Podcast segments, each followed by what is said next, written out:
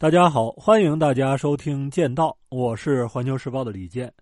今天是二零二二年的最后一天，我估计大家伙儿跟我的感受可能都差不多。这一年过得是真不容易啊！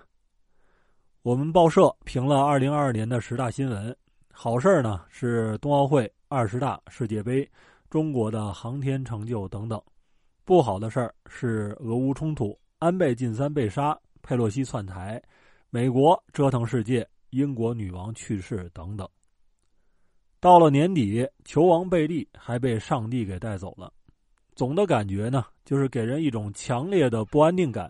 什么黑天鹅、黑鸭子、黑鸡是满天飞。大家想一下，女王伊丽莎白是英国在位时间最长的君主，她像英国人和英联邦成员的母亲和祖母一样，带来的是家的温暖和稳定的感觉。随着他的去世，这种感觉受到了重创，再加上那些政客不争气，英国闹的是乌烟瘴气。而安倍晋三呢，也是日本任职时间最长和连续任职时间最长的首相。虽然他带给日本的有很多负能量，但是在某种程度上啊，改变了日本政治的碎片化的状态。他一死，日本政坛各派又开始群雄逐鹿。在这一年。我们感受最强烈的是疫情，而对世界形成空前冲击的是俄乌冲突。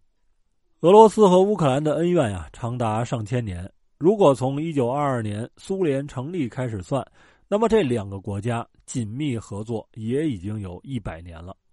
要想保住在巴尔干、地中海、黑海等这些地区的力量存在和影响力，那么俄罗斯根本就离不开乌克兰。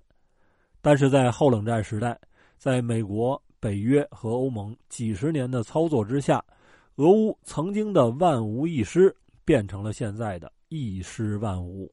普京面对的并不是地缘政治的短期突变，而是长期的质变。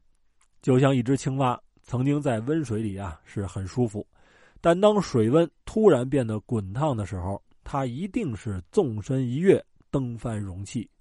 大家也许觉得。动荡是灰暗的，死亡是灰暗的，但是这种灰暗中却孕育着光明。就像有人罗列出俄乌冲突的千般不好，但我只说一点：它像一盏灯，照亮了很多人前进的方向。还有什么比看清方向更重要的呢？所以啊，我希望大家能够收拾一下心情，满怀希望的进入新的一年。有大破必有大利，有枯萎。必有重生，在这里呢，我想用球王贝利的人生故事给大家带来一些启迪。球王贝利曾经带着孩子般的坏笑，冲身边的朋友挤了挤眼，说：“我能活到一百岁，因为我的爷爷奶奶都活到了九十多岁，而且呢，我还知道长寿的秘诀。”当大家热切的让贝利分享他的秘诀的时候，他神情严肃的说了四个字：“不当教练。”然后是哈哈大笑，这就是热情、顽皮、充满活力的一代球王。在二零二二年的最后时刻，他向这个世界挥手告别。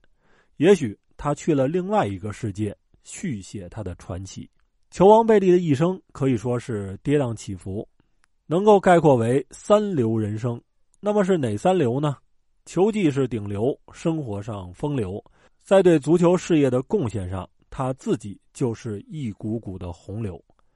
说到球技和战绩，这个世界上啊，能够称王的恐怕只有贝利了。全球六十多亿人口，只有他一个人怀揣着三座世界杯冠军的奖杯。大家也经常拿贝利和马拉多纳放在一起来比较。贝利就曾经说：“大家都知道，贝利要比马拉多纳踢得好。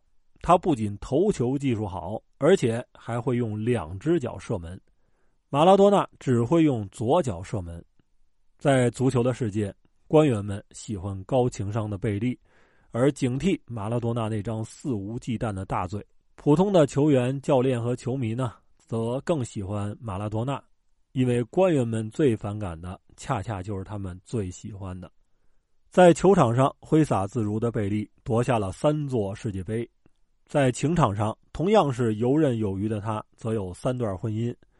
一九六六年，二十六岁的贝利首次结婚，后来他被爆出了婚外情，十二年之后，两个人离婚。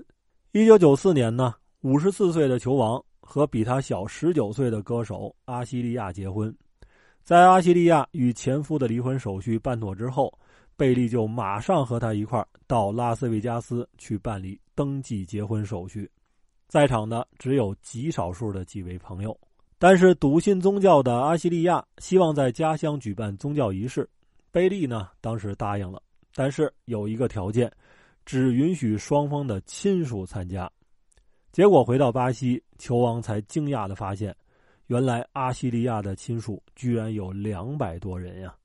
于是，原来想悄悄办喜事的贝利不得不搞了一场有六百人参加的盛大婚礼。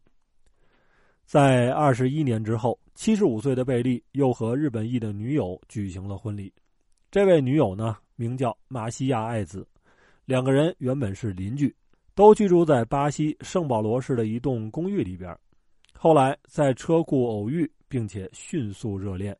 贝利在聚会上承认了这段浪漫史，并且对朋友说：“希望这是最后一次。”那么，生性风流的贝利有好几个婚生子女和两个已经公开的私生女。媒体说，导致他婚姻失败的主要原因是沾花惹草，令妻子无法忍受。那么，咱们都知道，贝利之所以成为令人崇敬的一代球王，主要是源于他对于巴西足球，甚至是世界足球所做出的三大贡献。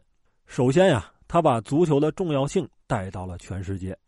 并且在球场上反击着各种社会不公，贝利就曾经说：“当我十七岁参加世界杯的时候，只有巴西队里边有黑人球员，也只有巴西成为冠军之后，其他国家的球队才开始招收黑人球员。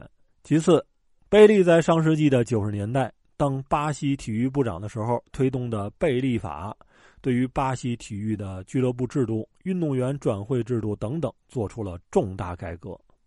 第三，贝利大力帮助巴西的贫穷青少年接触体育，他筹措了六千四百万美元的经费，动员企业、学校和政府一块儿，在全国十三个州建立了一百一十九个奥林匹克体育村，接纳那些流落街头的青少年到体育村里边受训。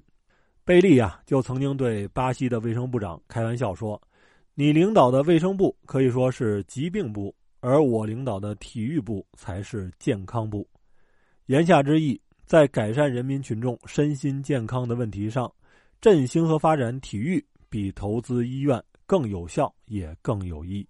在体育部长任上干了三年多，贝利选择向总统辞职，因为世界杯马上就要开始了。当部长这些年。球王少挣了上千万美元，他希望重新去当评论员、接广告、办企业，以弥补一下这些年的损失。这就是一位真性情的球王。当有人问贝利说：“你对自己踢进的哪一个球最满意的时候？”他总是说：“下一个。”好，今天的分享就到这里。祝大家在二零二三年平安喜乐，心胸开阔。